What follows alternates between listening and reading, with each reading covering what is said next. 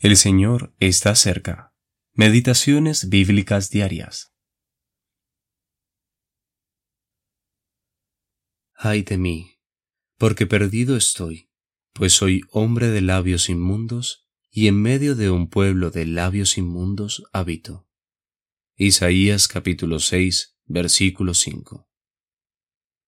El profeta Isaías, su confesión y su llamamiento. Primera parte. Isaías, hijo de Amós, fue uno de los más grandes, si no el más grande, de todos los profetas en el Antiguo Testamento.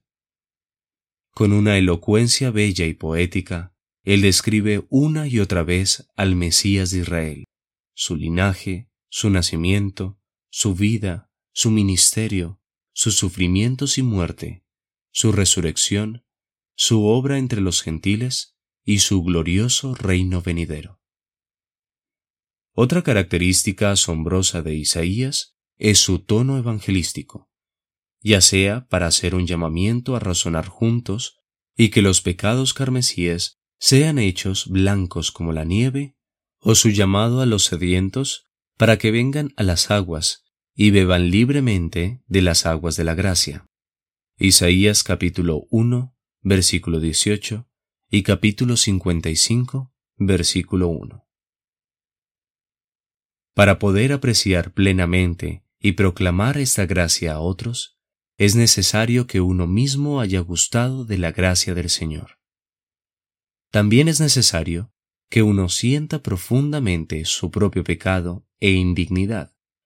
E Isaías era justamente este tipo de persona.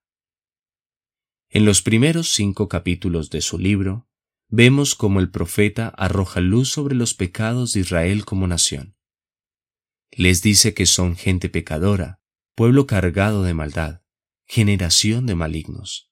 Capítulo 1, versículo 4. Ay de ellos, exclama el profeta, pues su pecado es como Sodoma. Capítulo 3, versículo 9.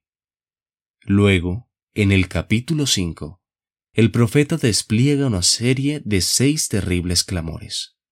Versículos 8, 11, 18, 20 y 22, en los que denuncia el pecado de Israel.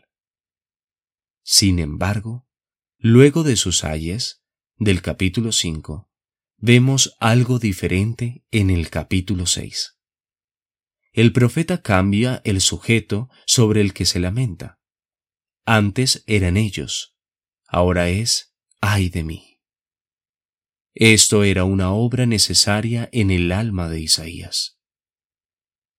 Para poder denunciar el pecado de otros, primero debía ver su propia vileza a los ojos de Dios, tal como Pedro luego de ser restaurado, quien les dijo a los judíos que ellos habían negado a Cristo, mientras que él había sido culpable del mismo pecado.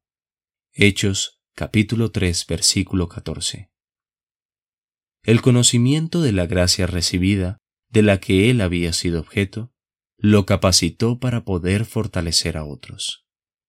Lucas capítulo 22, versículo 32. Brian Reynolds